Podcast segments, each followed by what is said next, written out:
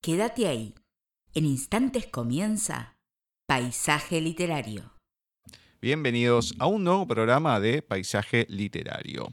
Nos encontramos en la 33 emisión de la décima segunda temporada, 8 de noviembre de 2023, en donde vamos a agradecerle en primera instancia a Marcos Crespillo Díaz, que hoy estuvo en el especial dedicado al colectivo malagueño, el especial de noviembre y el último que vamos a tener en este año. Nos estuvo presentando su libro Renace Bella Dama, en donde, bueno, la Bella Dama, que hace referencia a la palabra, tiene toda una explicación del por qué renace y los textos con moraleja, bueno, son textos especiales. Y en el segundo bloque vamos a estar hablando con otro malagueño, amigo ya a estas alturas, José Ponce Barrientos, que hoy nos viene a presentar su último poemario, Fuego Verde. Literariopaisaje.gmail.com es nuestro correo, Gustavo Literario en Facebook, Paisaje Literario, la fanpage, arroba Paisaje Literario en Twitter y arroba Paisaje Literario en Instagram. www.paisajeliterario.wixsite.com barra mi sitio es nuestra página. Y en Spotify y en Spotify para podcast nos encuentran como Paisaje Literario, como en YouTube Paisaje Literario, que es con un número, pero si ponen talentos de voz a Paisaje Literario, nos van a encontrar seguro. El canal y ahí tienen un montón de entrevistas a los actores de doblaje, lo de cine desde la distancia, lo que quedó de ese especial y demás. Veremos si en algún momento podemos ampliar. Este año tenía la idea de algo, pero muchas cosas fueron pasando y no se dio. Lo que sí, ahora voy a presentar a nuestra meremérita profesora Cecilia Giorgio para dar comienzo a este nuevo bloque de lecturas. Muy buenas tardes, noches, Ceci. ¿Cómo va todo por ahí? Muy bien, Gus. Bastante bien todo. Bueno, mejor. Ya eh, empezando noviembre, va. Ya empezó, pero ya vamos por el 8 de noviembre, hmm. parece mentira. Increíble. Ya está, ya más que el año que está terminado y todo, así que ya en cualquier momento estamos con los turrones, todo. Yo no sé en qué voy a estar, pero bueno. el mundo en general estará con las fiestas y todo. Ya, ya estamos ahí. Ay, Dios. Ya se están vendiendo hace rato los pan dulces acá y todo. ¿En serio? Ay, no me Sí, hace ya varias semanas. Ah, no, ni idea. Buah. Yo voy por la vida caminando como si fuera en una nube. Ni me fijo. Pero ya se va ambientando todo. Bueno. Habrá que ambientarse también. Sí, qué sé yo. mientras nos vamos ambientando, ¿con quién arrancamos este bloque de lecturas? Comenzamos con uno de nuestros oyentes, José Luis Prosa Lozano. El título de su poema, Pretérito Imperfecto. Desde hace ya un tiempo no me quedan ganas de asomarme a la vida, de salir a la calle. Un oscuro miedo me atenaza el alma y brota por mis ojos en fría catarata. Desde hace allí un tiempo veo en blanco y negro, un manto gris amortaja el mañana y cubre mi presente de sucias telarañas, mientras la helada lluvia me cala la esperanza. Hace ya un tiempo que solo tengo fuerzas para unirme a tu cuerpo y esnifar el perfume de tus lunas y beber el embrujo de tu flor escarlata. Hace tiempo que repto por tus muslos como un náufrago ciego, arrojado a la arena, aferrado al refugio de tu cálido vientre, cordón umbilical que me une a la vida. Pretérito Imperfecto de José Luis Poza Lozano. Muy lindo, muy lindo. Muy bonito, ¿eh? Pretérito Imperfecto. Qué cosa que odio de todo, el análisis sintáctico, los verbos, todo. Bueno, pero los, todo, el pretérito imperfecto, acordate que es el que en, los verbos que terminan en ar son los que terminan en aba. Es uno que es bastante fácil. Amaba, cantaba. La verdad que no, no, es una cosa que nunca me gustó y nunca me va a gustar. Bueno, A pesar que haga esto, que la gente me diga, pero ¿cómo puede ser? Yo siempre voy a repetir que acá yo robo. La que ya ves sí. Por algo digo lo que digo. ¿Para qué mentir? Es así, no, no se puede mentir. Ay, Dios. En fin. Cada uno pone lo suyo. Totalmente. Bueno, ah. vamos a ir ahora con Flavia a ver qué nos regala hoy. Hola Cecilia, Gustavo, ¿qué tal? ¿Cómo están? Muy buenas tardes, buen miércoles para ustedes. Espero que se encuentren muy bien en esta jornada de 8 de noviembre. El saludo para nuestros oyentes también. Estamos reencontrándonos en este bloque de los textos de oyentes en paisaje literario. En esta oportunidad les cuento que nos acompaña una autora, ella se llama Cecilia Pontorno y su poema titulado Ejercicio de ausencia. Cargo sobre mi espalda la casa del duelo que mi madre construyó con sus propias manos. Ahora la siento reclinada en mis hombros como una bufanda tejida o una foto vieja. Aquella sombra me abraza el pescuezo. Es el amor ligándose al espacio Ignorado de ausencia, Cecilia Pontorno. Y con este breve poema nosotros damos fin a este bloque que hoy resultó eh, muy, muy escueto, muy chiquitito. Eh, tuvimos un poema bastante breve y con esto nosotros cerramos este bloque correspondiente al día de hoy. Los dejamos con Gustavo y Cecilia. Muchas gracias y hasta nuestro próximo encuentro. Muchas gracias, Fla. Muchas gracias a Cecilia también. Y la verdad que no sé cómo tomarlo. Porque entre que carga sobre su espalda la carga del duelo y aquella sombra que abraza el pescuezo, Dios mío, es como que venimos de la semana anterior. Si Sí, es lo que te iba a ¿eh? decir, ¿eh? ¿Qué noviembre, por favor? El Halloween nos, nos está siguiendo. Nos persigue, nos persigue, por favor. Vamos a tener que hacer este, no sé, un corte, algo, porque basta ya. Basta ya, por favor. Claro, porque son de las partes como que uno le resuena y decir, uff, porque después encima no, no, es que están así. La, poesía, la lectura y todo, pero ya con esos dos fragmentos decís, qué, qué, pesado, pesado, pero para la persona que está sintiendo eso. Claro, claro. Es todo dolor, ausencia. Sí, sí. Oh. Bueno. ¿Qué va a ser? Esperemos que, que, vaya mejorando un poco. Es como que estamos en sintonía más o menos igual, ¿eh? a pesar de lo que digo. Estamos en sintonía. Bueno, ¿con quién vamos ahora? Bueno, ahora toca leer ese texto un poquito más extenso que comenzamos a transitar durante este año y el autor de Voces en la Quebrada es ni más ni menos que Don Atahualpa Yupanqui, nombre artístico de Roberto Chavero, poeta, escritor, cantautor, guitarrista. Realmente yo lo admiré y lo admiro mucho.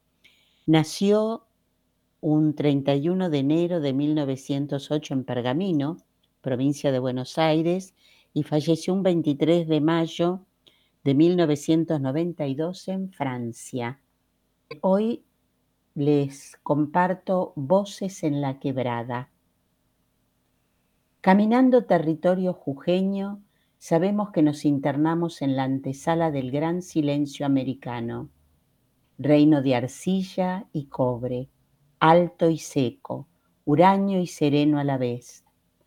Duramente tuvo que combatir la espada del conquistador frente a la astucia y valentía de los somahuacas, los ocloyas, los cazahuindos, los atacamas, pueblos indios de enorme tradición labriega, alparruna, hombres tierra, hermanos del maíz y de la quinoa, grey de los antiguos ritos del Ande, caminadores de todas las leguas, alma de yarabí, perfil de cóndor, silencio de agua mansa, espejo de la puna.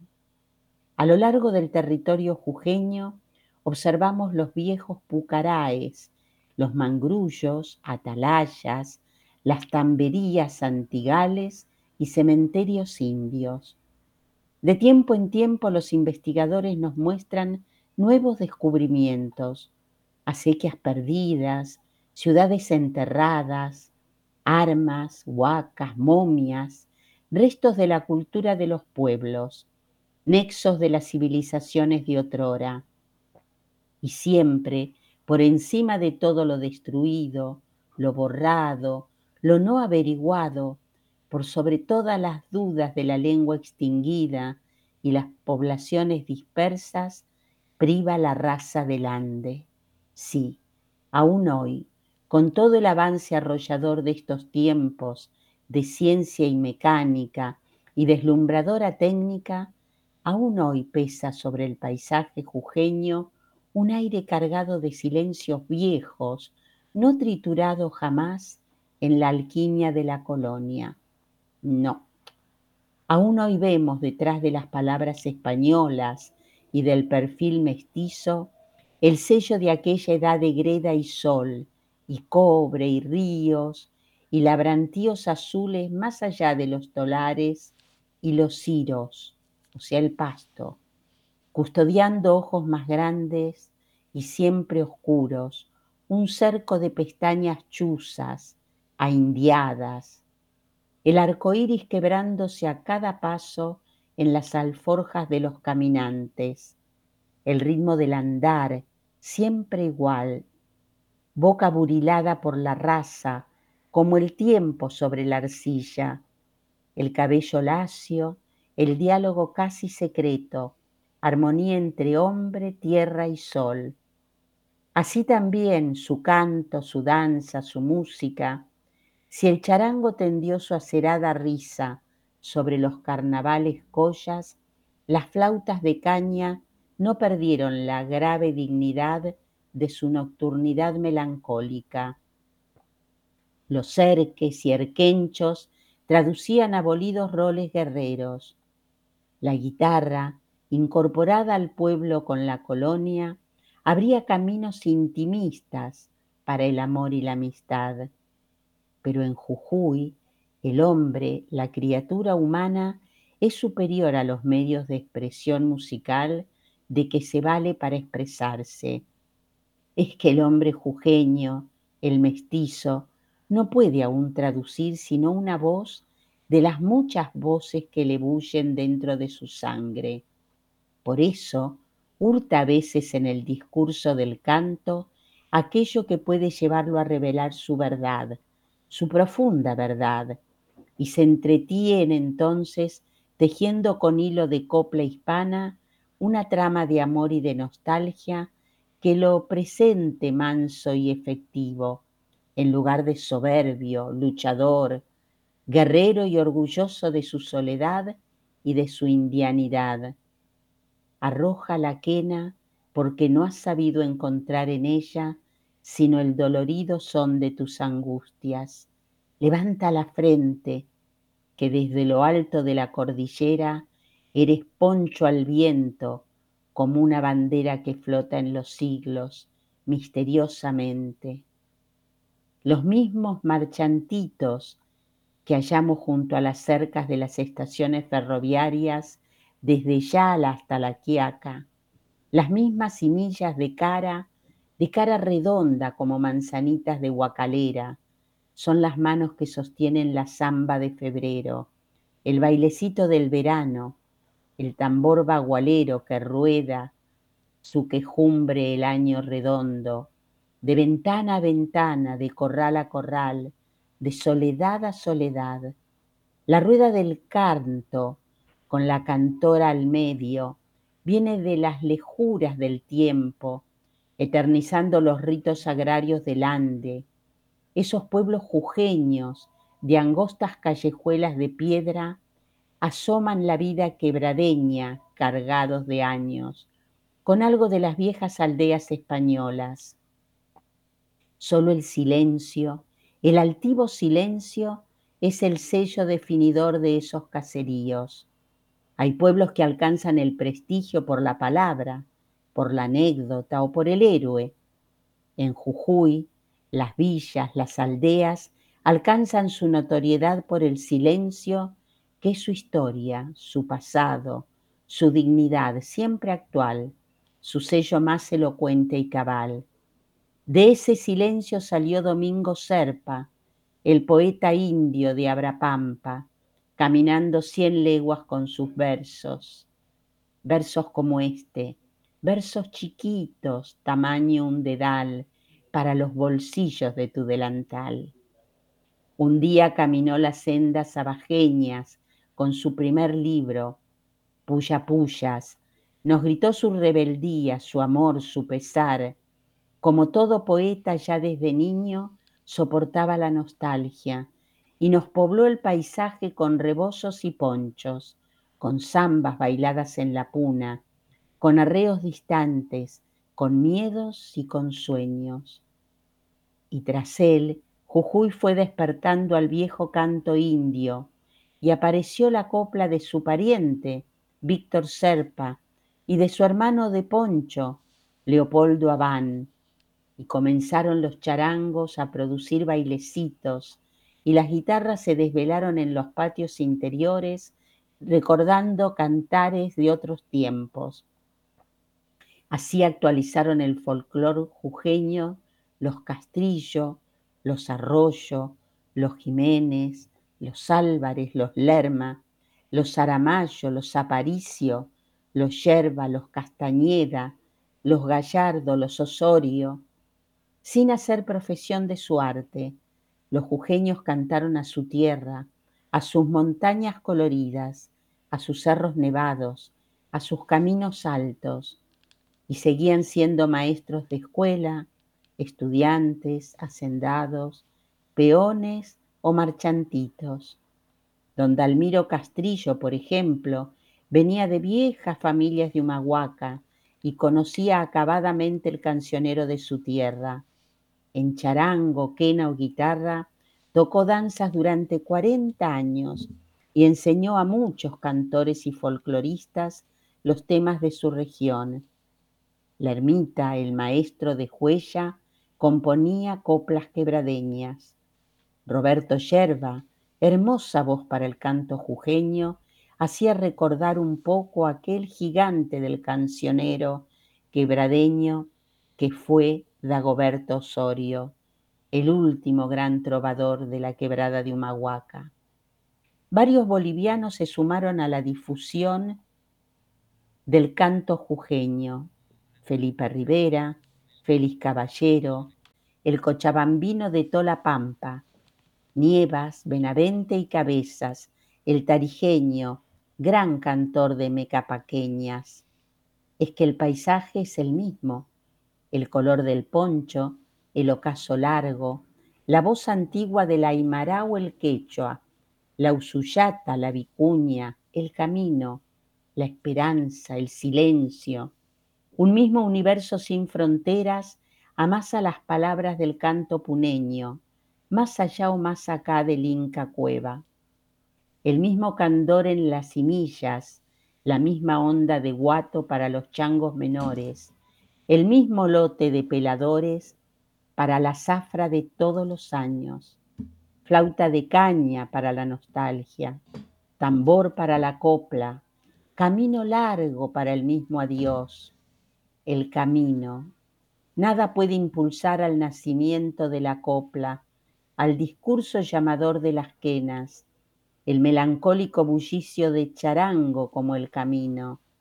Y nadie es capaz de andar tanta distancia como el nativo jujeño, el colla, puneño o montañés, ballisto o quebradeño, es el gran infante de América una vez que uniformó su marcha, nada lo distrae, nada es capaz de alterarlo. Ya es abundante la anécdota en tal sentido. Ya es archiconocida aquella respuesta del indio. Voy yendo, señor. Inútil formularle alguna pregunta, rogarle que se detenga, insinuarle algún interés, la respuesta será la misma, lacónica, obstinada. Voy yendo, Señor. Y es verdad, va yendo hacia las salinas o rumbo al poniente, donde se estiran sedientas las huellas que llevan a Santa Catalina, arrinconada. Va yendo a la manca fiesta que reúne en noviembre una muchedumbre de seres amasados con greda, cobre, sol y olvido. Va yendo hacia Iruya o Santa Victoria, aldeas semienterradas en la desolación, a las que se llega desde caminos del alto, entrando por veredones a la altura de los techos, va yendo rumbo a la ciudad, por rutas abajeñas, Maimará, Purmamarca, Tumbaya, Volcán, León, Lozano, va yendo, en invierno con su hato de llamas, en verano con sus burritos cargueros, portando lanas o minerales, o azufre, o bloques de sal, o tinajones, virques, cántaros. Va yendo el colla, Va yendo, Señor. La leyenda del viento, si alguna vez tuvo raíz de historia cabal, ha nacido en ese camino de la altipampa, allí, en esa senda parda, entre el ira crepitante y la luna india, porque los pueblos jujeños atesoran gran cantidad de cantares, algunos de indudable raíz española, otros llegados del Ande Quesua, por las noches del Yarabí, por la magia de los guayanos y los serranitos, otros trabajadores en el alma criolla, elaborados en la fragua de los carnavales, en la fuerza de los misachicos, en la negación de las procesiones de cerro a cerro, en la caravana que baja a los cañaverales, que entra a los bosques, que sube a los ríos nacientes, que penetra en las cavidades del estaño, los cantares en la tierra jujeña no se pueden expresar sin conocer la región donde se originaron. Para cada asunto, el charango requiere una expresión, un arpegio diferente, un tiempo pausado o vivo, una intención rítmica. No se satisface la interpretación imaginándose la comarca, intuyendo la gracia o la pena del hombre jujeño. Puede llegarse, sí, a un torpe remedo, a una forma imitativa del canto, pero no se podrá jamás aprender el misterio de la tierra y su canto si no se ha penetrado en el alma de ese pueblo de pocas palabras y muchos caminos, poblado por hombres ásperos y sencillos como niños tercos, limitados por esquemas de miedos no superados. La rústica flauta de caña, llamada quena, gime en las noches a lo largo de la histórica quebrada de Humahuaca. Aún en estos días mantiene el espíritu de la raza, la dignidad de sus tonos antiguos, el reclamo del amor, el lamento del largo camino, la adoración de los dioses del Ande, el misterio de las huacas, son los hijos de la raza de bronce, son los mestizos, los criollos, los mozos quebradeños y puneños, actualizando la perdurabilidad del rito, lejos de todo eso que empaña la tradición de la quena, lejos del tema innoble, del cántico banal y falsamente gracioso que usan muchos profesionales del canto popular. No debiera ofenderse al espíritu del norte luminoso y tradicional, tocando pájaro campana y escondidos en quena y toda suerte de asuntos exitistas. Ignoro si esas cosas se hacen por falta de información o por ambición no controlada. De cualquier manera, no tiene nada que ver con el mensaje de la tierra jujeña, ni con la leyenda del viento, ni con el silencio traducido en el ay de las flautas, allá en la noche alta de Jujuy, que en medio del progreso sigue teniendo la misma luz antigua, el mismo gesto de cobre, greda y sol, el mismo misterio que escribe leyendas en cada camino de la montaña maravillosa. Voces en la quebrada de Atahualpa Yupanqui. Oh, Es hermoso. no le quedó nada por, por decir, No, escribió todo. No, no, todo. todo. Además, yo estuve en esos lugares, en La Quebrada, en Jujuy, y te puedo asegurar que es así. Es así, a pesar, bueno, hace unos años que estuve, en 10 años hará, eh, y por más que, que la tecnología puede haber invadido el lugar, en esos caminitos y en esas casas y en esas mujeres con los pañuelos atados, uy, me emociona, a la cabeza, caminando despacito, esas plazas que a pesar de los turistas sigue siendo esto que Atahualpa cuenta. Me emocioné. ¿Qué se va a hacer? Voy Ay, yendo. qué lindo, qué lindo, voy yendo. Qué lindo, qué lindo. Bueno, Gracias, don Atahualpa. Uno está más acostumbrado a, a la música y todo, ¿no? Pero no un texto así de... Hermoso. Bueno, lindo poder disfrutar de otra manera, de un artista, eso seguro. Ya lo creo. Bien, vamos a ir con la efeméride del día y hoy se lo vamos a dedicar al escritor británico, sí, británico, de origen japonés, pero británico, Kazuo Ishiguro, que nacía el 8 de noviembre de 1954, que fue premio de literatura del año 2017 el Japón de la posguerra, el nazismo y los periodos anteriores a la Segunda Guerra Mundial son los temas más tratados en sus obras. Hoy les voy a compartir un fragmento de su novela Nunca me abandones. Nunca me abandones es una novela distópica que fue publicada en 2005 y fue nominada al premio Booker del año 2005, premio que ya había obtenido en 1989 por su novela Lo que queda del día. Narra el proceso de desarrollo y aprendizaje de una niña, Katy H., internada en un centro en Inglaterra donde los niños son criados para ser donantes, la historia se narra desde la perspectiva de Katy en años posteriores. Los alumnos, apelativos para los donantes, eran clones de personas normales. Sin embargo, eran educados desde una óptica cultural y artística a efecto de demostrar a la civilización que estos donantes tenían alma.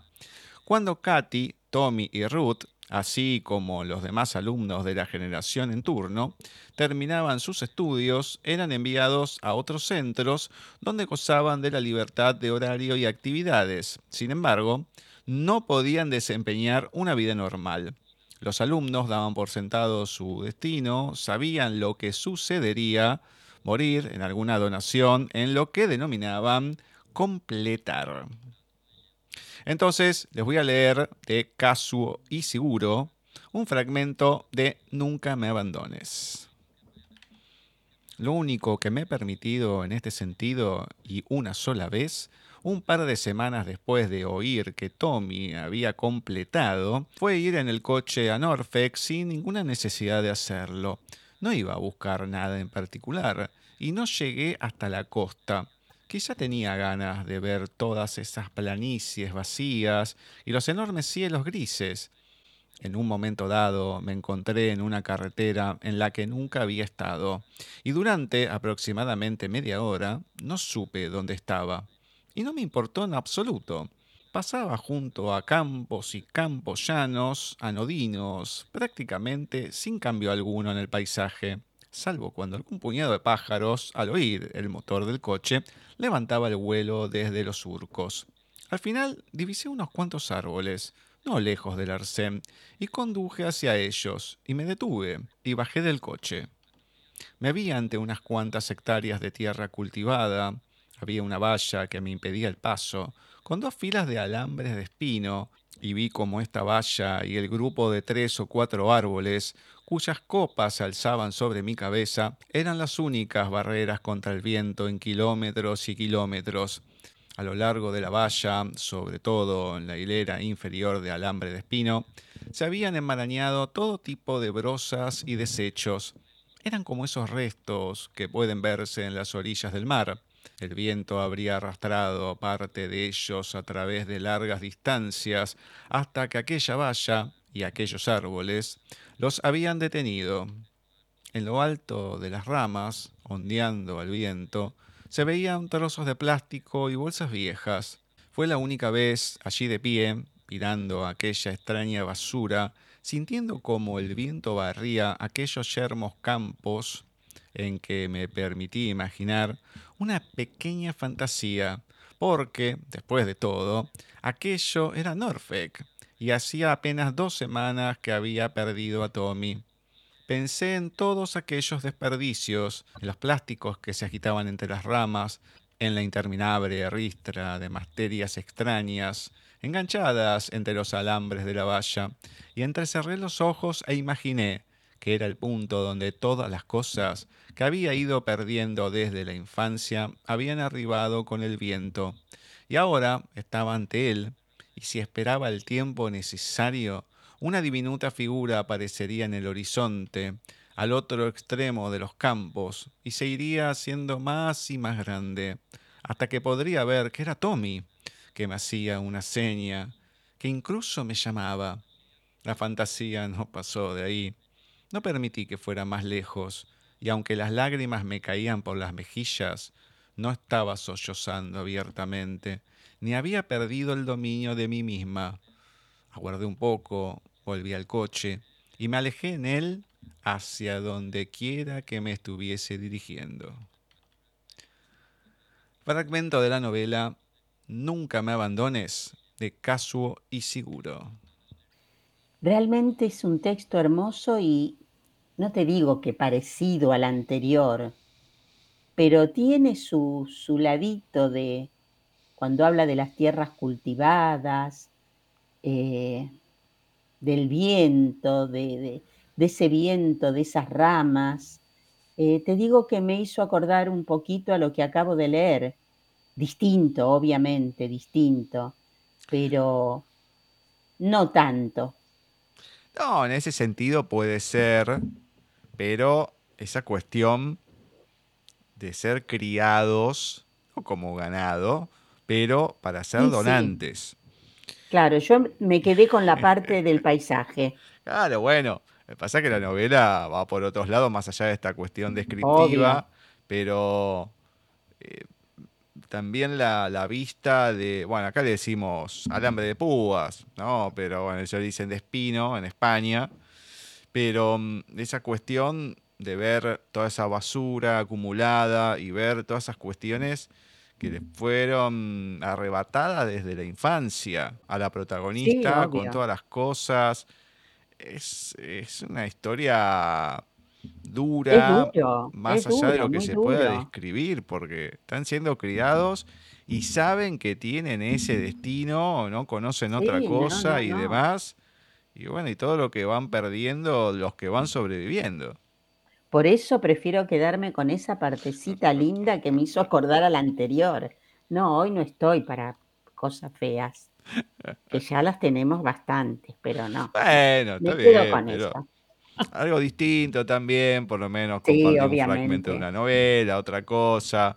Interesante, interesante, pero la novela también con una cuestión psicológica importante, diferente, esta cuestión de, del completar, eh, completar la existencia prácticamente. claro, claro.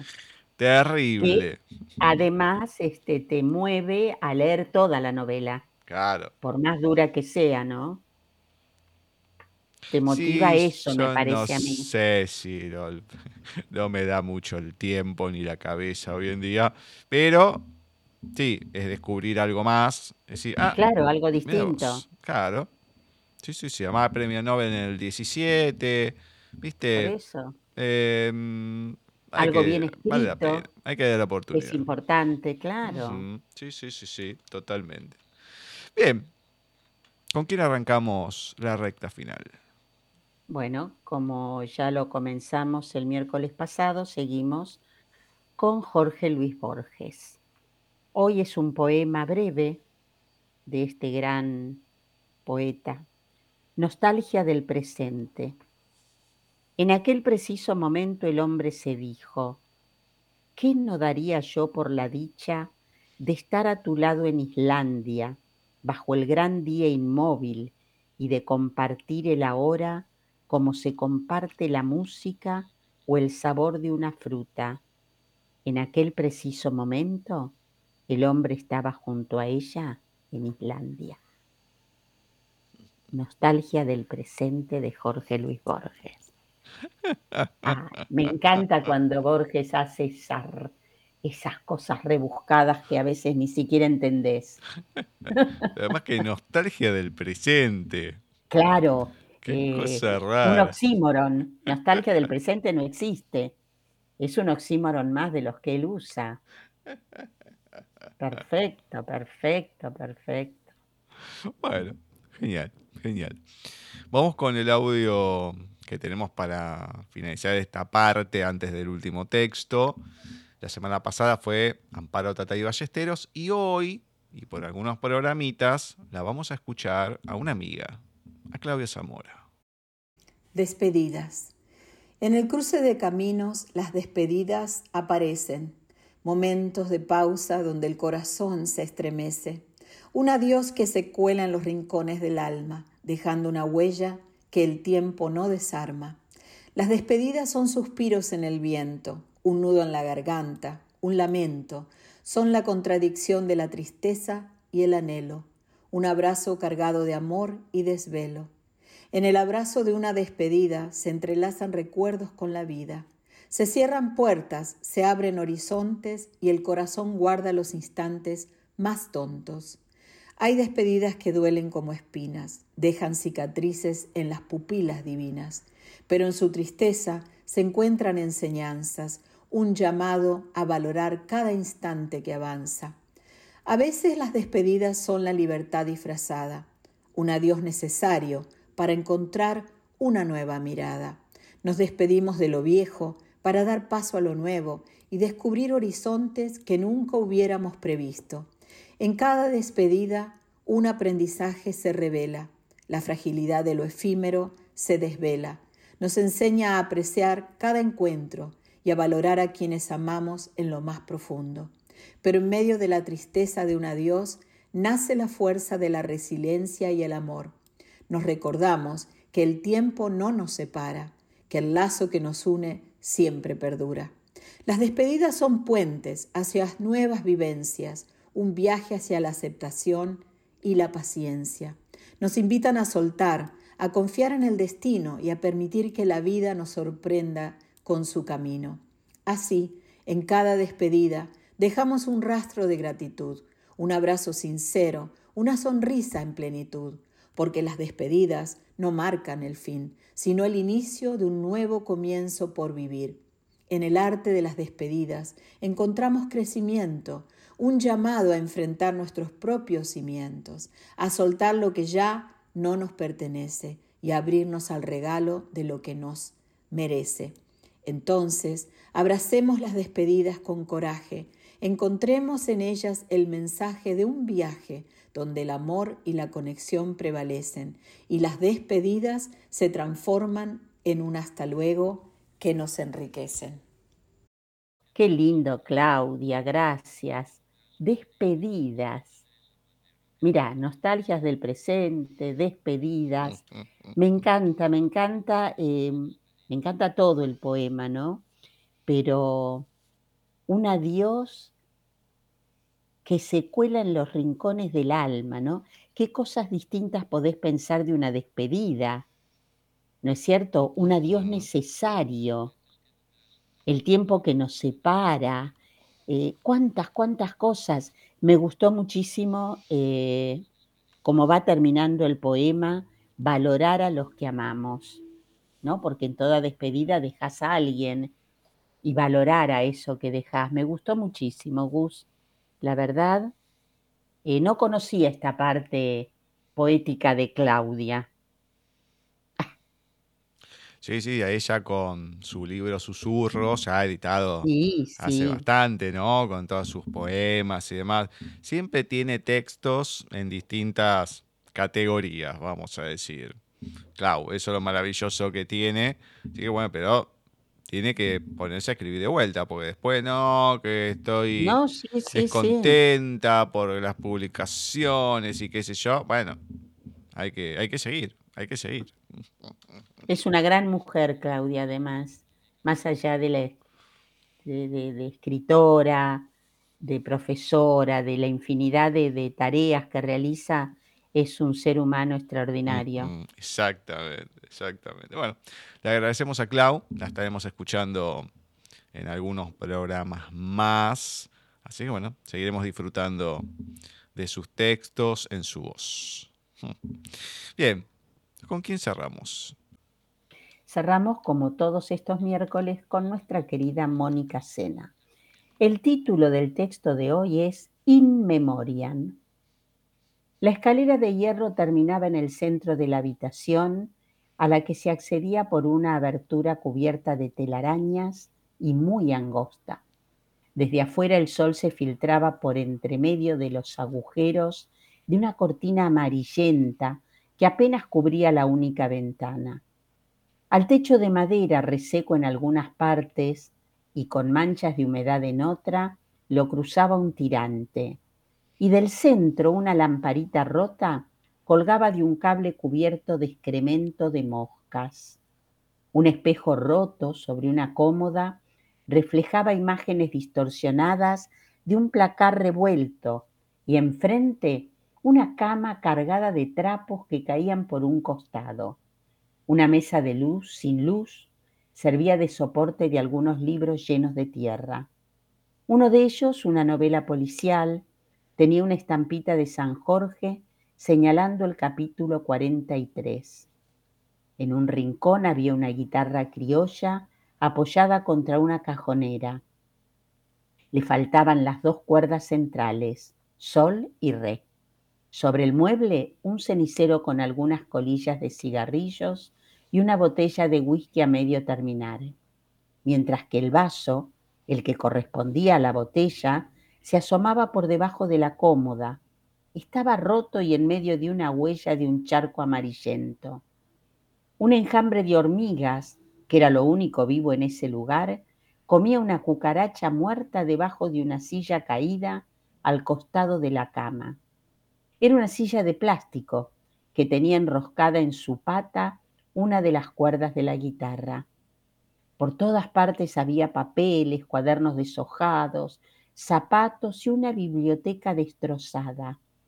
Y entre medio de todo esto, la otra cuerda, completamente sucia, con algo que despedía un olor fétido y nauseabundo.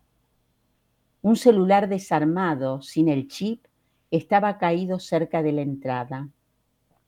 Un poco más lejos, el resto de la carcasa apoyada en una nota que decía Nunca más, al lado de un par de lentes de sol espejados que alguien había pisado.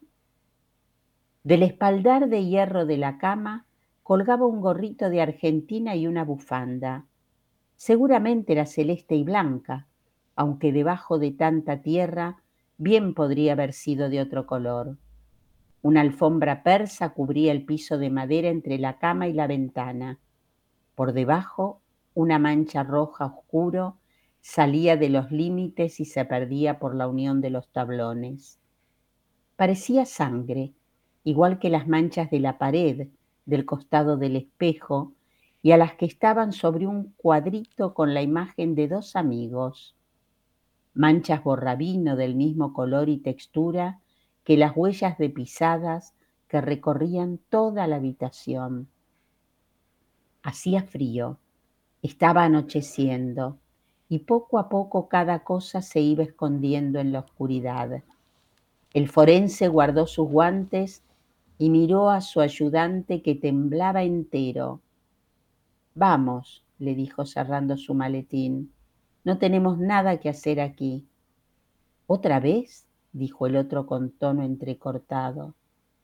¿Hasta cuándo? los hombres salieron en silencio en señal de respeto a la memoria de esa casa. Cada vez que se cumplía un aniversario de la masacre, volvía a tomar la apariencia de aquel día. In memoriam de Mónica Sena. Oh, Ay, ay, ay. qué duro, Dios mío. Ay, ay, ay. Oh, Muy bien, Mónica, la verdad. Cada día me asombra más Mónica con sus escritos. Muy descriptivo, muy del Sí, detalle. sí, Y sí, bueno, el sí. final, bueno, ahí ya te lo dice todo, pero si ¿qué pasó acá? ¿Y qué habrá pasado? Claro. Eso le queda al lector justamente para seguir con el texto, Oh, ¿no? Cada uno lo va a seguir proyectando a su manera. Me gusta mucho ese final. Bueno, le mandamos un beso a Mónica. Ya nos quedan los últimos textos, obviamente, hasta el final del año. Bueno, veremos cómo, cómo sigue todo. En el próximo bloque vamos a estar charlando con una persona que hemos conocido hace algunos años atrás. Es del colectivo malagueño, pertenece a él. José Ponce Barrientos. Y hoy nos va a presentar su último poemario, Fuego Verde. Así que ya saben, ahora nos vamos a poner a hablar con él de esta última publicación.